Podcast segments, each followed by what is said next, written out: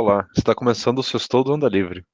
Eu sou o Fernando Lorenzon e hoje vamos bater um papo sobre hábitos de consumo do brasileiro e comportamento político. Temos como convidados o Cauê, o Maurício Camargo e o Miguel Freitas. Estava pensando assim, como é que daria para resolver essa questão? Quando dá geada no Brasil, o café fica caro. Pô, mas em algum lugar, algum produtor de café tá, plant, tá plantando, tá colhendo e não tá tendo geada. Algum lugar do mundo. Sim, então, sim. será que é porque, então se a gente abrisse mais, né, a, tipo assim, não, não ficasse colocando tanta barreira de importação e tanta dificuldade, né, no mundo todo isso, tanto para sair uhum. quanto para entrar, é, as coisas se regulariam melhor, né, os preços seriam mais estáveis, né, porque ah, um, um perdeu, mas o outro compensa, né, não uhum. sei. Não, certamente, porque é, na, na, quando você cria barreiras alfandegárias, principalmente tarifárias, isso encarece o produto para o consumidor final. Porque se você tem o, o, o produto interno, né, o, a, a, produção interna comprometida, você for comprar lá fora, esse produto vai vir sobretaxado. Aí você acaba tendo um produto caro, de onde, independentemente de onde ele venha, se ele está dentro de casa, porque teve uma perda de safra, se ele está vindo de fora, porque tem as taxas de importação, os impostos de, de entrada. Então isso é ruim para todo mundo, mas o, outro dia eu estava lendo um artigo lá do, do Mises, Instituto lá do Mises.org.br, que falava exatamente isso. Independentemente de qualquer tipo de reciprocidade, vale muito a pena você, você abrir as barreiras, entendeu? porque no fim das contas quem ganha sempre é o consumidor final. Porque esse cara ele vai ter acesso ao produto mais barato, seja lá de onde ele vier, do, é, da China, do, do, de Taiwan, de, da Colômbia, ou do, do Rio Grande do Sul, de Minas Gerais. Para ele, pouco importa, né?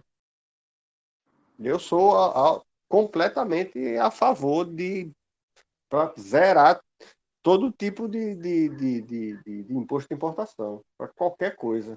Tinha que abrir é. tudo, arregar as pernas e deixar comprar no preço que tivesse. Dane-se a ineficiência. E, e, subsídio também, né? Acabar. A não é, ser que seja subsídio exatamente. de outro país, né? Aí é, é, bom, né? Quando a gente compra subsidiado por outro país, né? É, mas é, é, lá, é outro país pagando pra gente, é, né? É o, é o contribuinte do, do outro país, isso.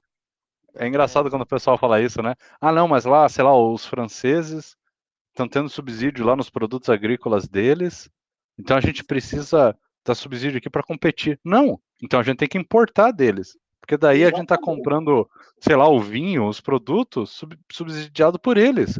Eles estão uhum. pagando para a gente consumir. É ótimo isso.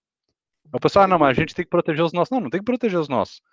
O, os nossos daí tem que é, fazer alguma coisa que eles não fazem. É, não, não tentar competir onde não tem. Né? É, tipo, não dá para o brasileiro querer competir com o francês no vinho, mas até tem aqui vinho e tudo mais, daí tem que competir, tem que produzir soja, milho, sei lá, outras coisas, a gente tem que se uhum. especializar em outras coisas. É, e, e, o segredo basicamente é esse: você tem que vender aquilo que você é, é, é, é competente, né? É. é. Aquilo que você é bom. Você tem um aumento de eficiência quando cada um foca no que é melhor, né? Ao invés de todo mundo querer fazer de tudo um pouco. Não, a história da, da, da, da, economia mundial veio, tá, tá, tá prova sempre isso, né? Os especialistas vê é, o Chile. A única coisa que o Chile vende é cobre, velho, praticamente. Um produto de exportação, né? E sal, sei lá. Eles têm, é, assim, não tem muita a diversidade de produtos do Chile. Mas os caras, o Chile não produz um carro, bicho. Não tem uma fábrica de veículo lá. Todos os carros que eles compram são importados. Eu tive, eu fui lá em 2000 e foi 16, se não me engano, eu fui ao Chile. É... Carro lá era 30, 40% mais barato do que no Brasil.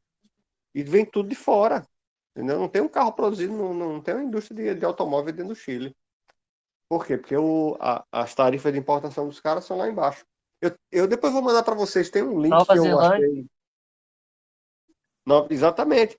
Eu vou mandar, vou, vou colocar aqui depois um link de uma página que eu encontrei outro dia, é, quando eu estava fazendo as pesquisas para a live do, do, do, domingo passado, do, do domingo passado, que ela tem a relação dos países, né? Tem os, os valores de importação e exportação em, em milhões de dólares lá, e tem a possibilidade de você visualizar é, a tarifa média de importação ou de exportação. Velho, o Brasil tem. A nossa é 13%, 14%. A grande maioria dos países que estão lá, né, aqueles que estão no topo dos, do, do, do comércio internacional, né, é 1, 2%, 3%, não, não foge disso. A maioria é 1, tem vários lá que, é, que é, é, é, é, é próximo de zero. Então é uma, uma diferença significativa. O produto acaba chegando muito caro para cá. E só quem pena é, somos nós, o, o consumidor final, entendeu? E, e, isso afeta na produtividade também, né? É porque quem, quem vai produzir, se ele não vê concorrência, né, ele vai produzir e vender do jeito que, que, tem, que o mercado está aceitando. Né? Se você. A, a questão da concorrência ela vai toda em cima disso.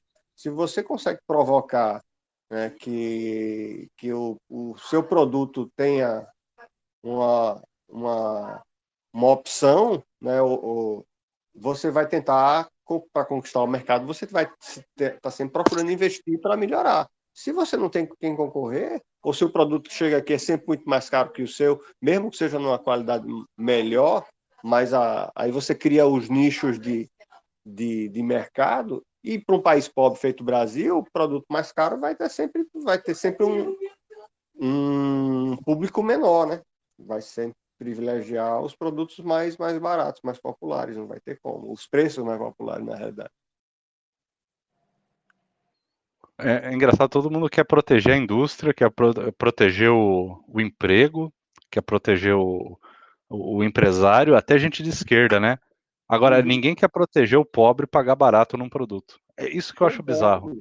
Tipo, é. ah, não, a gente tem que proteger os empregos, mas que tal proteger que a pessoa possa pagar menos num produto? Não é melhor para todo mundo? Porque sobra mais dinheiro no bolso dela, ela pode até gastar mais, e isso vai melhorar também a indústria, porque ela vai gastar mais de forma, né?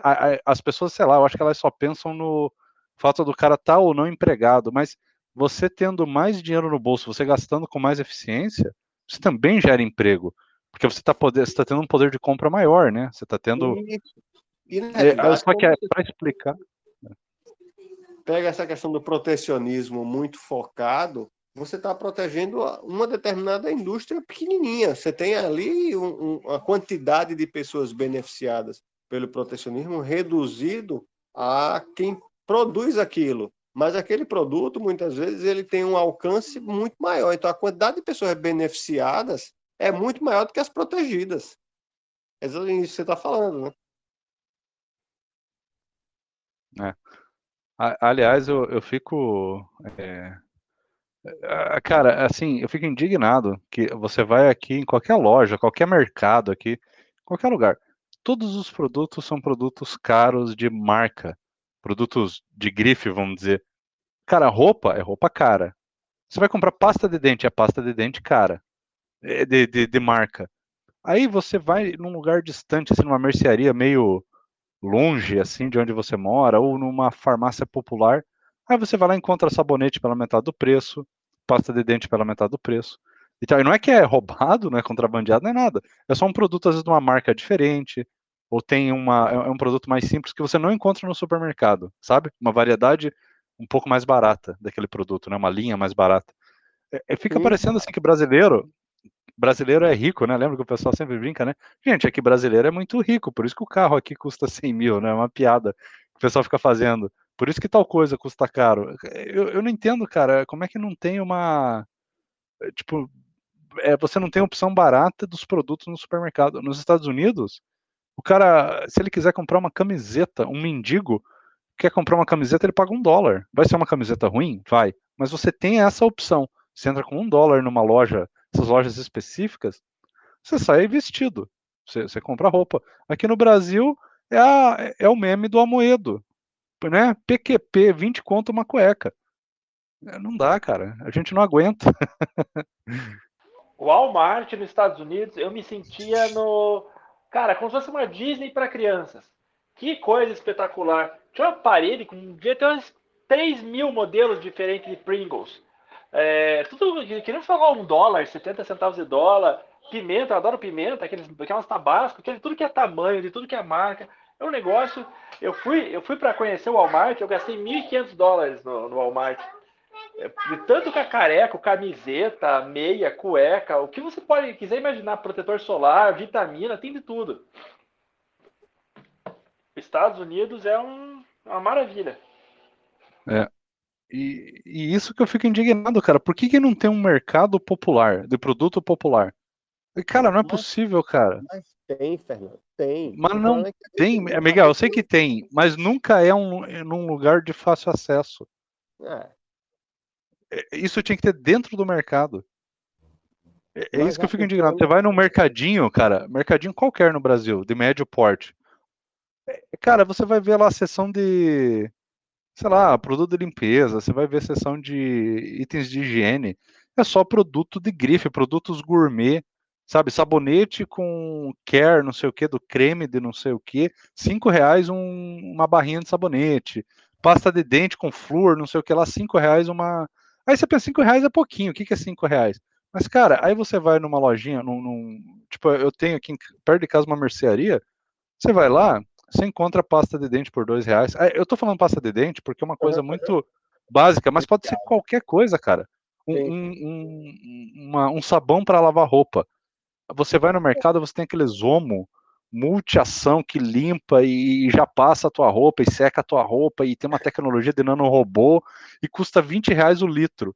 Cara, na boa, a roupa lava igual com um sabão mais barato que custa 10, que custa até 5. Você pode até dizer assim, não, roupa delicada, né? Pode até alegar que uma roupa delicada precisa. Mas para bater, para bater toalha, para bater é, é, roupa de, de, cama, você não vai usar o, o, o Homo nanorobôs. Uhum. É, Autobots. Eu, eu, eu, tinha, eu tava falando sobre um negócio aqui, mas eu percebi que, tava, que ele estava no mudo. É, eu, eu assisti essa semana um documentário aqui no, no Netflix, não sei se você já ouviu falar, que chama Estou Me Guardando para o Carnaval. Esse documentário ele fala sobre uma cidade aqui no interior, no Agreste Pernambucano, chamada Toritama, que é responsável por 20% da produção de, de jeans do país. E junto de Toritama tem mais outras duas cidades, que é Caruaru e Santa Cruz Capibaribe, que são dois polos produtores de roupas. Né?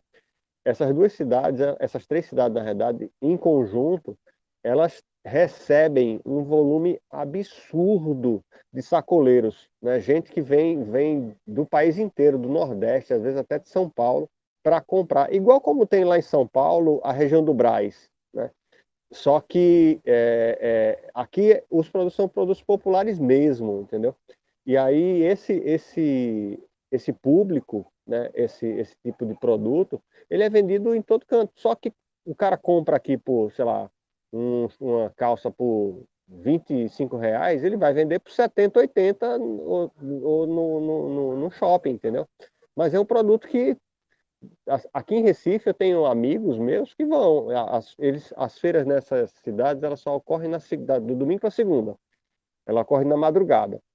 É, exatamente porque o pessoal vai no domingo, né, para a feira, compra durante a do domingo de noite a madrugada do, da, do domingo para segunda. Na segunda-feira todo mundo entra de novo no ônibus e vai se embora para suas cidades para durante a semana vender tudo que foi comprado.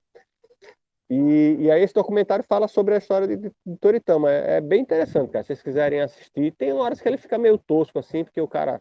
É, esses, esses documentários meio. É, é, não são muito. As ideias não ficam muito concatenadas, mas se você abstrair uma parte de besterol que tem em alguns momentos lá, é, você vai dá, dá para você entender a, a tecnologia que é, né? o, o modelo de produção, porque assim, vocês terem ideia, tem um nível de especialização na produção que são que assim, tem gente que só faz cortar o bolso, tem cara que só faz o, o, o, o zíper, tem outra galera que só faz o, a textura, o, a, a, o rasgo da calça, né? Tem essas calças jeans são rasgadas, tem outros que só faz aqueles, aquele, aquela descoloração, tem é, cara que faz é, é, tingimento. Então, assim, cada fábrica tem uma, tem uma especialidade. E às vezes, a, a, e é engraçado que eles mostram lá que as, a, as calças, né, as roupas, elas vão se deslocando de moto. Os caras empilham né, no colo, assim, sei lá, sem calças, o cara sai na moto com sem calça na cara, assim, e vai de um lugar para o outro para a próxima etapa do processo produtivo. É um troço impressionante, velho. Eu não sei como é que eles controlam essa porra. Mas funciona. Chega no final, tá tudo produzido, tudo bonitinho e a galera bota para vender. É bem interessante, quem, quem, quem tiver depois a oportunidade de assistir. É, Fala é só de novo o nome da, da, é, da, série. Estou me guardando para o carnaval. É um documentário, é uma hora e vinte de documentário. Beleza. No Netflix. Estou me guardando para o carnaval. E aí você mostra como é a historinha lá de Toritama. É bem interessante. Mas tem, produto barato tem. O problema é que você é. tem que procurar, entendeu? Esse aqui é o grande então, problema. É, a impressão que dá, então, o, o, brasileiro ele se acostumou a pagar caro nos produtos. Eu não sei se é uma coisa cultural. O brasileiro parece que ele gosta também um pouco mais de status. E é diferente do, do europeu e do americano. Tanto é que eu ouço toda vez, eu, eu nunca viajei para fora do país, mas eu ouço toda vez o pessoal que, que foi para a Europa, ou que mora na Europa, ou é, às vezes até Estados Unidos, que quando o brasileiro vai, a primeira coisa que ele faz é comprar tênis da Nike, da Mizuno e tal, então. e o então. cara usa o tênis padrão, assim, baratinho, sabe? E ele fica é, espantado, o, o europeu fica espantado. Mas por que, que você compra isso daí? Ah, não, porque aqui é mais barato. Mas, mas ele, ele não entende por que, que precisa comprar, ah, mesmo sendo mais barato, por que, que precisa comprar aquele produto de grife? Porque para ele, tênis é para usar, não é para ostentar, entendeu? Uhum, e aqui no uhum. Brasil a gente tem essa grife. Você pode falar assim, não, mas é coisa de gente rica. Não é, cara. É gente pobre, gente que, que às vezes tem uma renda bem pequena, gasta tudo num tênis, tudo numa roupa. No celular, no celular. Celular, cara, gastar 5 mil reais num telefone que é. dura 3 anos, cara, que Mas cai no chão, trinca a tela, é, e você perde o aparelho. Que a galera paga em 24 vezes, entendeu? Divide em 24 meses, bota no cartão, divide a. a... Por quê? Aí, e, assim, e aí a questão. O, grande, quer dizer que eu, a gente pode concluir, Miguel. Tá, aí, o grande mal do brasileiro é poder parcelar. Se a gente a, a passar uma lei que impeça todo tipo de parcelamentos e financiamentos, o Brasil decola. Eu acho que tem isso, bicho. Eu acho que isso, isso é, é um fator, sabia? Porque você não tem esse modelo de, de, de, de esse, esse, formato de pagamento aí fora. Não tem. Até onde eu, até eu não, não assim, eu, eu fui para a Europa, fui para os Estados Unidos, eu não lembro de ter, de ter chegado. E, e tem um detalhe: esse, é, Europa você vai para passear, para ver coisas, né? Para gastar dinheiro é Estados Unidos. Nos Estados Unidos você vai para comprar, mas pra, na Europa você não vai para comprar não, velho, porque lá é tudo muito caro. É porque né, o, o, euro ele é e as coisas não são baratas lá. o preço na, na, Europa não é barato. Barato é nos uhum. Estados Unidos, certamente. Né, nos outlets da vida lá, aí vale a pena realmente comprar. É, eu mesmo, sempre que eu, às vezes que eu fui, eu fui duas vezes para os Estados Unidos. As duas vezes que eu fui, eu trouxe tênis para três anos, né? assim, meu, para mim, para a mulher, para as crianças, a gente fica dois anos sem comprar, a gente sabe que vai estar tá pensando em viajar, para quando for para lá comprar, porque é muito barato, Fernando, é impressionante, é muito Sim. barato. A diferença é, assim, uma calça uh, leves que você compra, eu, eu fui a última vez que a gente foi, foi em 2018, não, 20, 17. Eu tenho calça que eu comprei da Leves, né, lá é Levi, né, da Levi, é, pra, nova ainda. Bermuda que eu comprei na, em loja lá, você, tem que, se você vai, junto dinheiro para você comprar, mas assim, você vai junto, comprar roupa para 4, 5 anos, entendeu? Porque vale a pena, o, o, o preço, a diferença é, é, muito grande, é um troço absurdo. É, é coisa assim, eu, é uma calça que aqui na época custava 200 reais, lá eu comprava por 75, alguma coisa nessa ordem de grandeza. Obviamente, na época, o dólar estava bem mais barato. Né? Tava bem mais barato, não estava mais barato. Mas é, vale a pena. A diferença é, é significativa. Porque também o imposto é muito baixo lá, o imposto sobre, sobre o consumo é baixo. Aqui a gente tem 30%, 40%, lá é 6%. Entendeu? Então isso já faz uma diferença gigantesca. Mas ó, tem um livro, inclusive, por, por mais que o Rodrigo Constantino seja uma, uma trepeça hoje, tem um livro dele que é bem interessante que fala sobre isso. Ele, é, o livro chama Brasileiro é Otário. É bem legal esse livro dele, né? com toda a desgraça do que ele está fazendo hoje, mas ele fala exatamente disso, do quanto a gente paga né, por produtos que no, aí fora são muito mais baratos, que não, não valeria a pena a gente. Mas aí tem todo o contexto de. tem essa questão cultural, né? do brasileiro gostar de ostentar, de ter o que é melhor. E tem a questão também do peso do Estado nas costas aí do, do dos produtos. Isso, isso. Hoje eu resolvi tratar com os ciromínios. Os três enchendo meu saco aqui. Mas eu tava sem ah, paciência, ah, que trabalhar, é. eu dei umas respostas atravessadas pros caras lá e, e silenciei. Tô... Sempre que alguém vem criticar a teta de gastos, fala que não funciona, eu dou uma respondida lá quando eu acho alguma coisa. Os caras, a teta de gastos não funciona porque o governo está gastando bastante. Eu falo, não, mas esses gastos a mais, ele não está necessariamente atrelado ao teto. São outros tipos de gastos, né? E, e os caras passam por aí por fora, tá vendo? Daí não funciona. Aí os caras falam assim, não funciona, só, só serviu para emperrar investimento em saúde e educação. Aí eu vou lá e explico, não, saúde e educação não tiveram nenhum tipo de corte por causa do teto. Uhum. Educação e saúde tiveram até aumento de, de, gastos. Só teve na educação, quando você pega o gráfico lá do da, da Dilma e compara a partir do governo Temer, porque a Dilma torrou em educação aquilo que a gente estava conversando no outro podcast.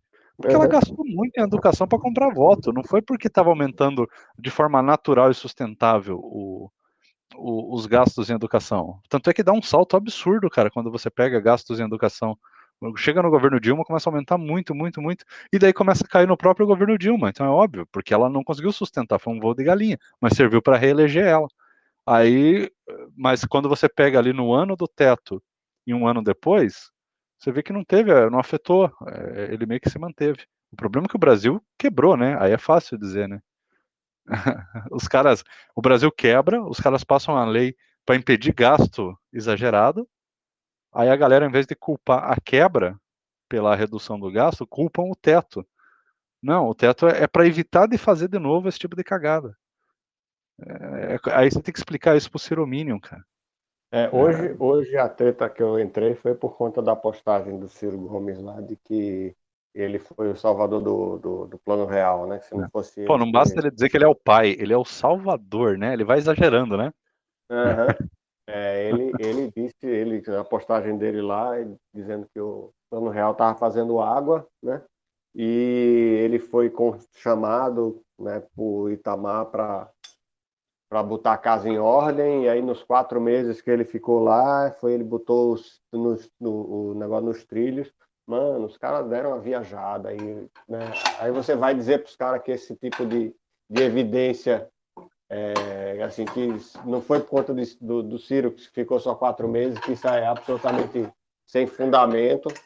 Aí fica, ah, mas você, mas então como é que, então prova? Mas, mas bicho, a prova tá aí, o cara saiu em janeiro de 2005 e o plano real funcionou na boa, não, mas foi porque ele, se não fosse os quatro meses dele, essa, aí, bicho, aí só, tá bom, então. Ah, até parece que o Ciro e os apoiadores do Ciro defendem ideias liberais como as que deram origem ao Plano Real. Não faz sentido. Eles que defendem tudo o que acontecia antes do Plano Real. Todas as ideias que os caras defendem são ideias que foram aplicadas no regime militar, lá da, da nacionalização, industrialização. Uhum é, criação de estatal, proteção, não sei, todas as coisas do, do governo Lula aí, de, de campeões nacionais, é o que, sabe, né, é uma coisa, é uma briga, eu não consigo, essa parte eu não consigo entender, eles quererem atribuir ao Ciro é, é, essa vitória do plano real, sendo que eles defendem o contrário, eles defendem gastar, defendem inflação e imprimir dinheiro, não, não, é o contrário do plano real, então é muito doido. Estado grande. Intervencionismo é, é, justamente o contrário de tudo que foi feito no governo FHC. Exatamente, exatamente. Então, eu me meti umas duas tretas com os caras, mas aí teve uma hora que eu disse que saber, estou sem paciência. Aí silenciei os caras aí. eu, eu tento. É, às vezes eu tento entender assim pergunto, né? O que, que ele. O que eles pensam a respeito? O que, eles querem? E eu falo, pô, cara, mas não é o plano do, do Ciro, não é o mesmo plano da Dilma? De gastar e apoiar um monte de empresa? E às vezes eles falam, não, não, é diferente, mas eles nunca explicam. Eles falam que é igual da Coreia do Sul. Mas eu não sei o que eles querem dizer com isso. Eles nunca explicam direito. Só sabem falar mal do teto. Uhum. Coreia do Sul é bem diferente mas, do que a gente tem. É, porque na verdade a Coreia do Sul ela foi uma ditadura até, eu acho que os anos, anos 80, se não me engano, no final dos anos 70, anos 80. E teve, de fato, muito investimento estatal lá na época. Mas, pô, é um, estava sendo apoiado pelos Estados Unidos. Foi basicamente um processo parecido com o que aconteceu no Japão, lá na Coreia. Né? Então, não tem muito que, o que você comparar, porque são realidades absolutamente diferentes. Teve é. investimento estatal lá, mas o, o que a Coreia se destacou muito fortemente foi a questão da educação. Foi isso que ela deu um grande salto da Coreia nessa é, época. Foi a Coreia do Sul, na verdade, a Coreia do Sul tem esse ponto da educação e tem o ponto também da, do gasto. Eles criaram os campeões nacionais, a Hyundai, a Samsung, é, todas as empresas que a gente tem hoje da Coreia, foi tudo em parceria com o Estado. Então é isso que eles alegam, que o Estado tem que ser forte para poder atuar junto com as empresas e fazer os campeões nacionais. Aquela bobajada da Dilma que não deu certo. É, Basicamente é isso. Então é igual, mas é diferente, né? Só que não é igual. Não, é igual. E uma coisa legal do Japão, que é uma coisa que eu sempre achei muito bacana, é o espírito, vamos dizer assim, cívico, né, público que eles têm para tudo que é do país. Assim, eles cuidam, eles é, limpam tudo, né? Lá parece que as crianças que limpam a, as escolas, a, é, própria escola, é as crianças que ajudam a limpar, não é, é não, não pagam para funcionário.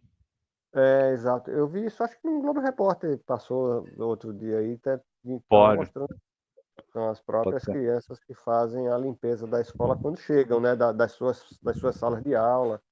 Né? E tem, é, isso é muito cara, bom, cara. Eu acho que isso educa tanto, né? ensina muito. Educação é, é uma.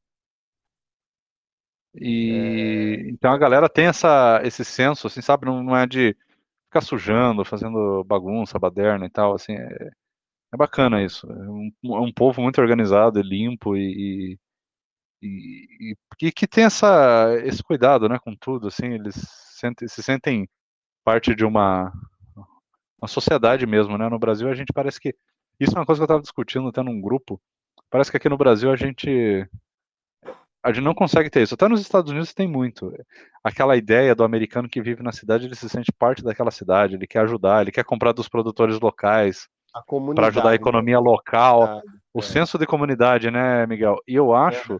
que isso vem do fato deles não acreditarem muito no governo.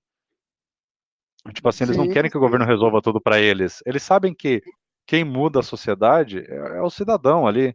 E eles se unem e, e fazem as coisas. E aqui no Brasil, o governo parece que foi sequestrando tanto as responsabilidades, ou a gente se acomodou e foi passando para o governo, eu não sei o que, que aconteceu, mas a gente por causa disso, parece que a gente ficou muito preguiçoso. Não sei se você concorda.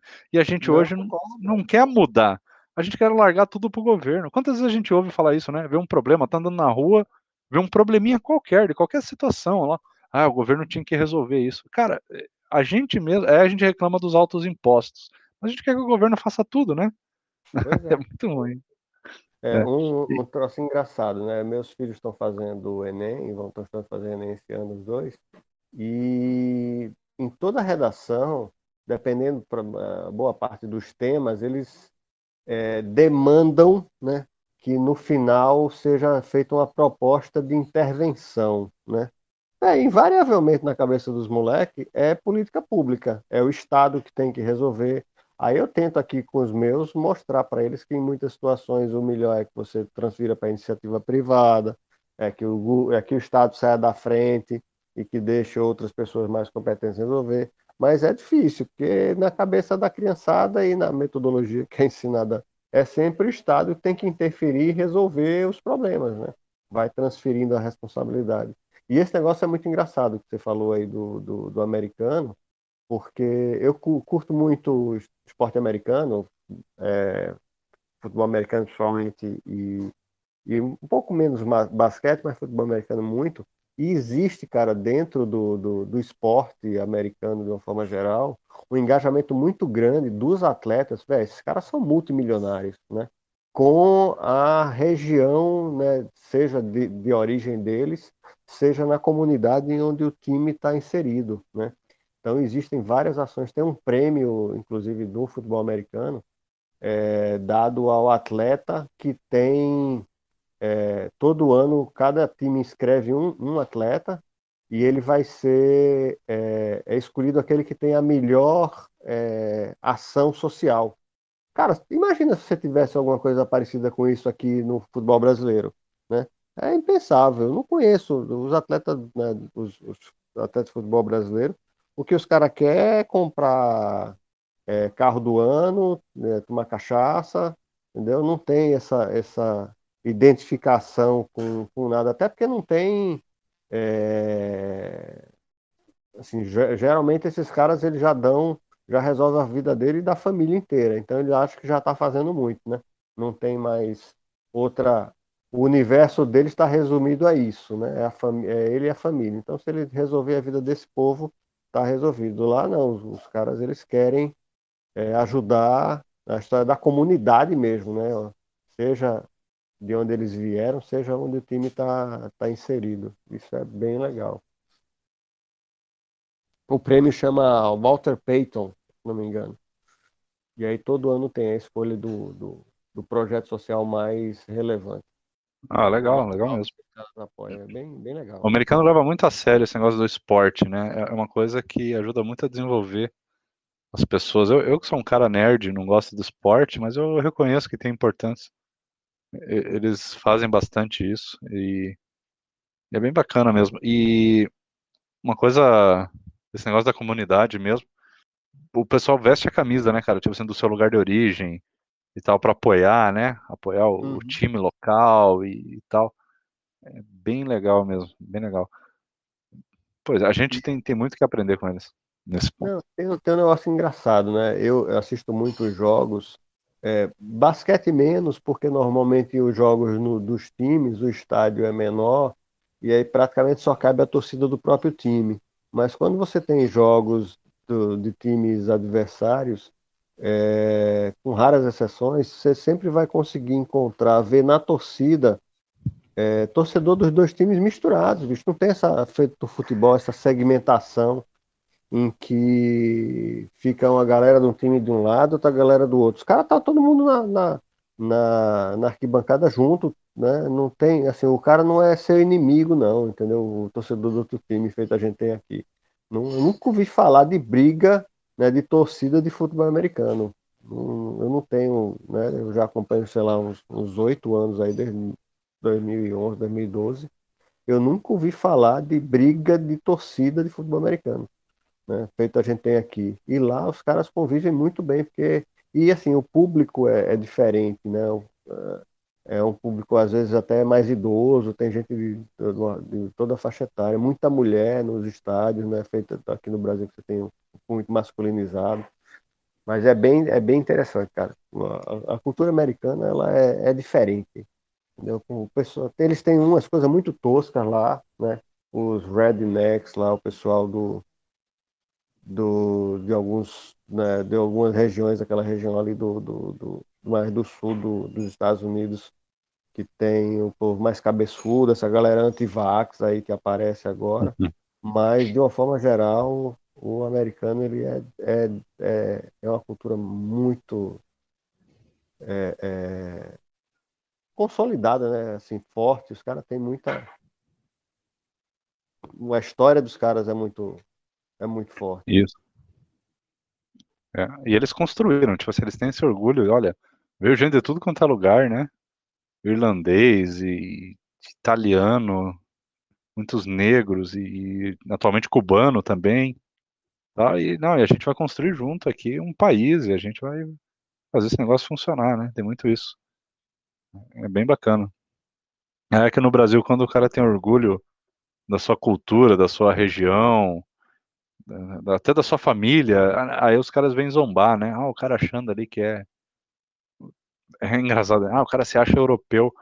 Aí, né? É, tem muito essa, essa, esse negócio aqui, Miguel, no sul, porque aqui no sul não é que o cara se acha um europeu. Esses caras são escrotos. O cara acha que ele é melhor porque ele é descendente de europeu, sendo que na verdade o, o ele é descendente de gente que veio para o Brasil passando fome. Não tem nenhuma, nenhum mérito no cara ser descendente de europeu. Mas o cara Tipo assim, a avó do cara falava italiano nativo. Entendeu? Às vezes o cara tem avó que, que fala alemão, que não aprendeu a falar português. São literalmente povos alema, é, alemães e italianos mesmo, que, que falam o idioma nativo, que, que ainda tem os costumes. Aí o cara chama a avó de nona. Aí o pessoal vem e fala assim: ah, olha que metido, ele se acha italiano. Não, ele é. Ele nasceu numa família que é assim. Ei, que tem essa cultura. É, minha avó, uma é polonesa e outra é italiana. É. Ah, é bem isso. E é engraçado, né, Cauê? Se o cara é descendente de japonês, ele fala que ele é sansei, né? Ele é neto de, de imigrante, de, de japonês, todo mundo acha bonito, olha que legal. Aí você vem e você fala que você é neto de italiano, ah, você é um escroto, você é um metido. É, engraçado, e o povo tem que ser, não, você tem que dizer que você é brasileiro. Não, cara, tem que também valorizar as raízes, a origem, o lugar, ter orgulho. E, e óbvio, tem que ajudar, assim, o país, construir o país, construir a região. Mas assim, cara, antes de eu querer um Brasil melhor, eu, eu quero minha comunidade melhor, minha família melhor. Tem que ser de, de do escopo menor para o maior. Né? Aí o cara tá lá preocupado, aí vem aquela, aquele comentário que fez muito sucesso do. Como é que é? Do Jordan Peterson, né? O, o Miguel deve conhecer. Ó, antes de você querer mudar o, o mundo, né? é, tipo, começa arrumando sua cama, né? Seu quarto. Eu não lembro muito bem a citação dele.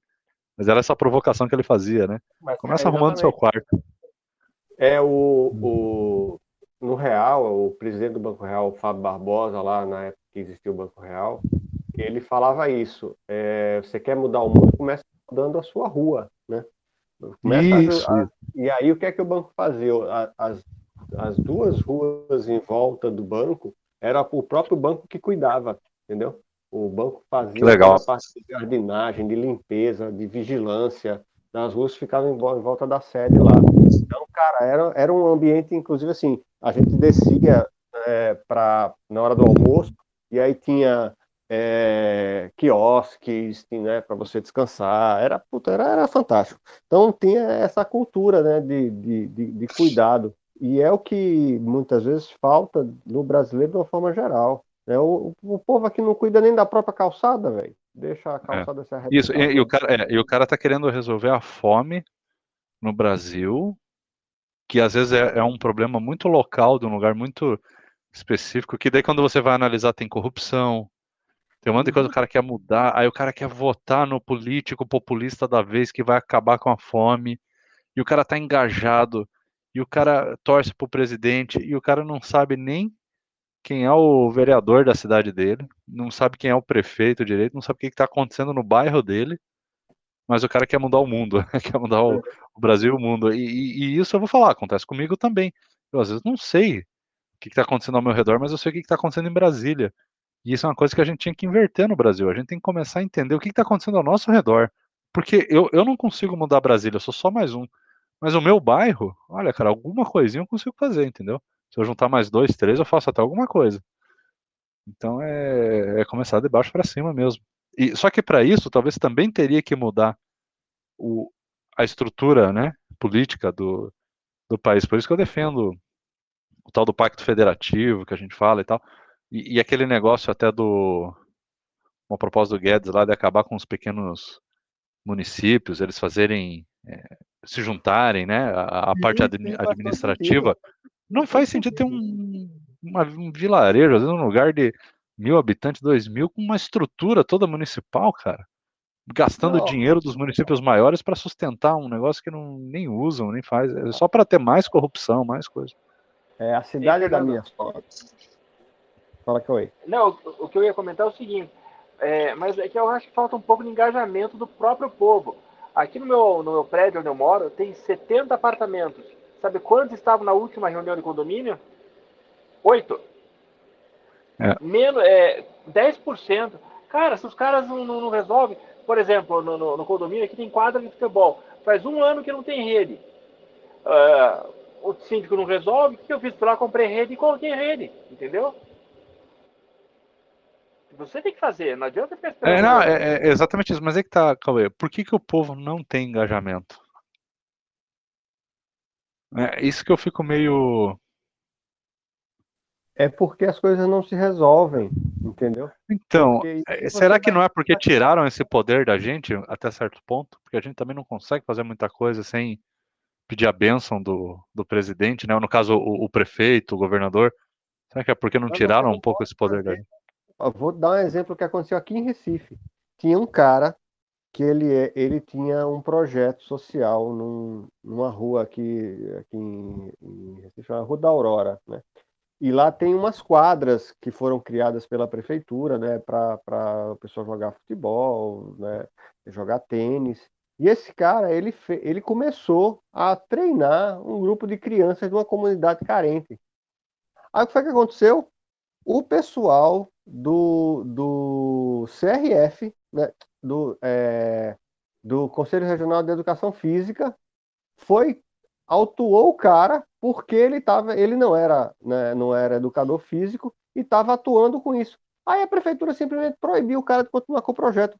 Pode um negócio desse, bicho? É uma. Ah, é, isso é, é, é então, assim, ridículo. É esse tipo de estupidez que acaba nessa né, dificuldade, essa dificuldade, essas reservas de mercado que acabam aparecendo né, em função da legislação tosca que a gente tem, que dificultam muito as coisas de, de serem viabilizadas, entendeu? Isso é foi um troço assim, que aqui em Recife foi uma zoada da porra que, que fizeram. Isso faz uns três ou quatro meses. É, teve um é. caso também que estavam contando numa cidadezinha aí que não tinha. A pessoa estava pedindo um quebra-mola, né? Num lugar que tava. Tinha muito perigo de atropelamento e tal, acho que é porque tinha criança. Eu não sei, ou, ou era alguma coisa que estava danificada, uma placa, eu não lembro, cara, o que que era. Mas o pessoal pedia para a prefeitura, a prefeitura não resolvia, sabe? E é uma coisa simples, assim, cara, que, que é só ir lá e fazer. Aí o pessoal se juntou ali do, da, da rua e fizeram por conta própria. Ficou bem feitinho, sabe? O pessoal que foi fazer era pedreiro e tal. E a prefeitura, tipo assim, veio no outro dia para ir lá, proibir, multar, destruir e desfazer tudo que os caras fizeram. Aí, tipo assim, para ir lá tirar satisfação, eles foram bem rápidos, sabe? Aí parece que eles foram lá, depois a prefeitura, a prefeitura foi lá e refez. É isso que desestimula, sabe? Você tem muito pouco poder de fazer as coisas, né? E o governo ele é muito eficiente em proibir, ele é rápido para proibir, né, cara? Para ir lá e cobrar e tá, mas para ir lá e resolver o problema, ele é lento e isso é, é bem isso, é desestimulante, cara. É, é complicado. Só que gente, eu, eu não sei, a gente reclama, mas eu também não sei como resolver isso. Por que que e chegar na raiz do problema, né, Miguel? Tentar entender por que que tá desse jeito? É porque é muita burocracia? É porque a gente vota em gente desinteressada, assim, que, não tem vontade de mudar? Ou é porque. Eu não sei. A gente tem que chegar na raiz do problema, né? Para poder começar a transformar, né? A mudar isso. Certamente a qualidade dos nossos políticos, né, do, do no, dos nossos vereadores, ela é muito fraca. Isso daí é, é, é latente. Assim. Você, você é, vê os caras. Eu que né, acompanho um pouco aqui, eu tenho um, um ele é, ele é, é, um parente meio distante do meu pai, na realidade, né? Ele, ele é casado com a prima né, em terceiro grau do meu pai, alguma coisa assim. E ele começou como vereador e depois é, ele hoje é deputado estadual. Ele criou um é um consultório, na verdade são vários consultórios. Hoje é praticamente um instituto em que ele ele pega é, estudantes de odontologia ele tem lá acho que seis ou sete é, cadeiras de dentistas, né? e ele faz o atendimento de, da população carente. Só que como é que ele faz para viabilizar os recursos para colocar? Boa parte das pessoas que trabalham, tirando os estudantes de medicina, né, que estão lá meio que, entre aspas, estagiando, medicina não, perdão, de odontologia que estão estagiando, é, boa parte dos recursos que ele utiliza é verba de gabinete ele compra material né, é, é, da, da, da, né, da para fazer os tratamentos ortodônticos. As pessoas que trabalham lá como, entre aspas, voluntárias, é tudo lotado. Às vezes, às vezes não é no gabinete dele, é no gabinete de, outro, de outra pessoa. Eu cheguei a conhecer esse trabalho do, do, desse cara, assim, o trabalho é interessante, é, é louvável que o cara faz, entendeu? Mas é por, por assistencialismo, só que o caminho está errado entendeu? Os recursos que o, tá, que o cara está usando não são para isso, né? Ok, melhor do que está sendo gasto com, com, com outras coisas, mas ainda assim não está resolvendo, entendeu? Porque não é, é uma, uma gambiarra, né? Tipo, é... É, não é uma política sustentável. E aí fica né, esse, esse remo, esse negócio. E aí o que acontece? Agora o filho dele já é vereador também, e se apoia no mesmo, na, mesma, é, é, na mesma estrutura para se reeleger. E não faz nada.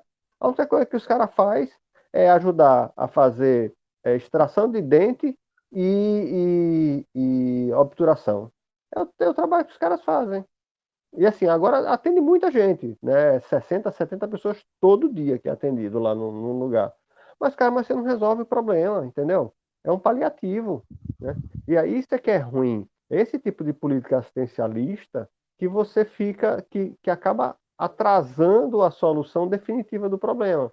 Porque o correto aí era você ter uma estrutura perene né, e, e, e uma política efetivamente de ação do Estado, porque é, é, é, é, o pessoal de baixa renda efetivamente que vai lá.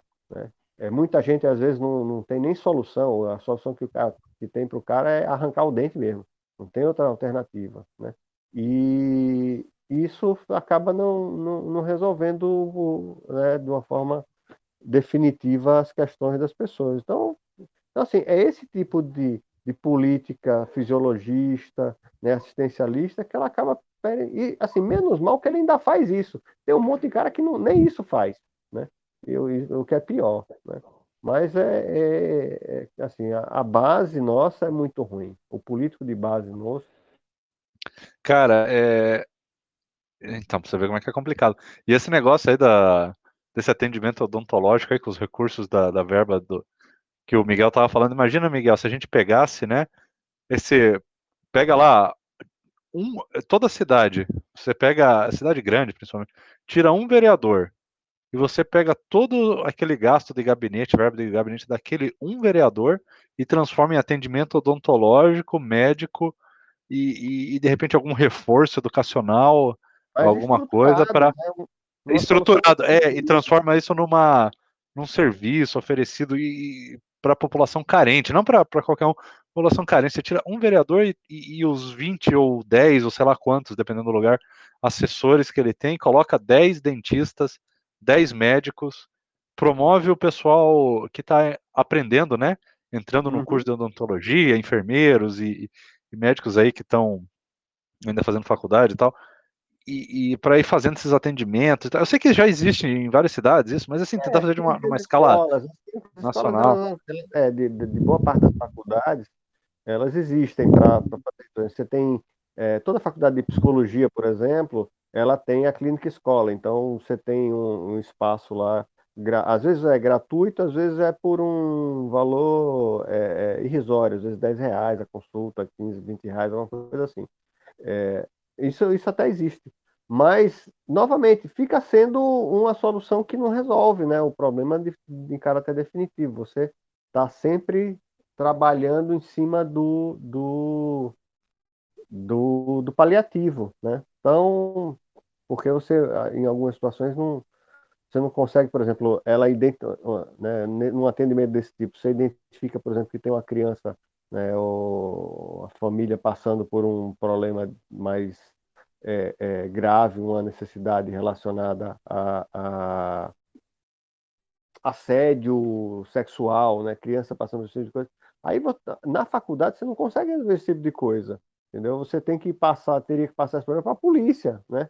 Então, se é uma, um órgão, né, um, um, uma estrutura estatal para dar esse tipo de suporte, você consegue acionar dentro da própria estrutura os, é, os outros, né, os outros organismos do Estado que, que poderiam dar, dar apoio para resolver esse tipo de situação. E às vezes você não tem, não, não tem alternativa, entendeu? Fica limitada a atuação. Então é isso, pessoal. A gente vai encerrar o episódio aqui. Obrigado e até a próxima.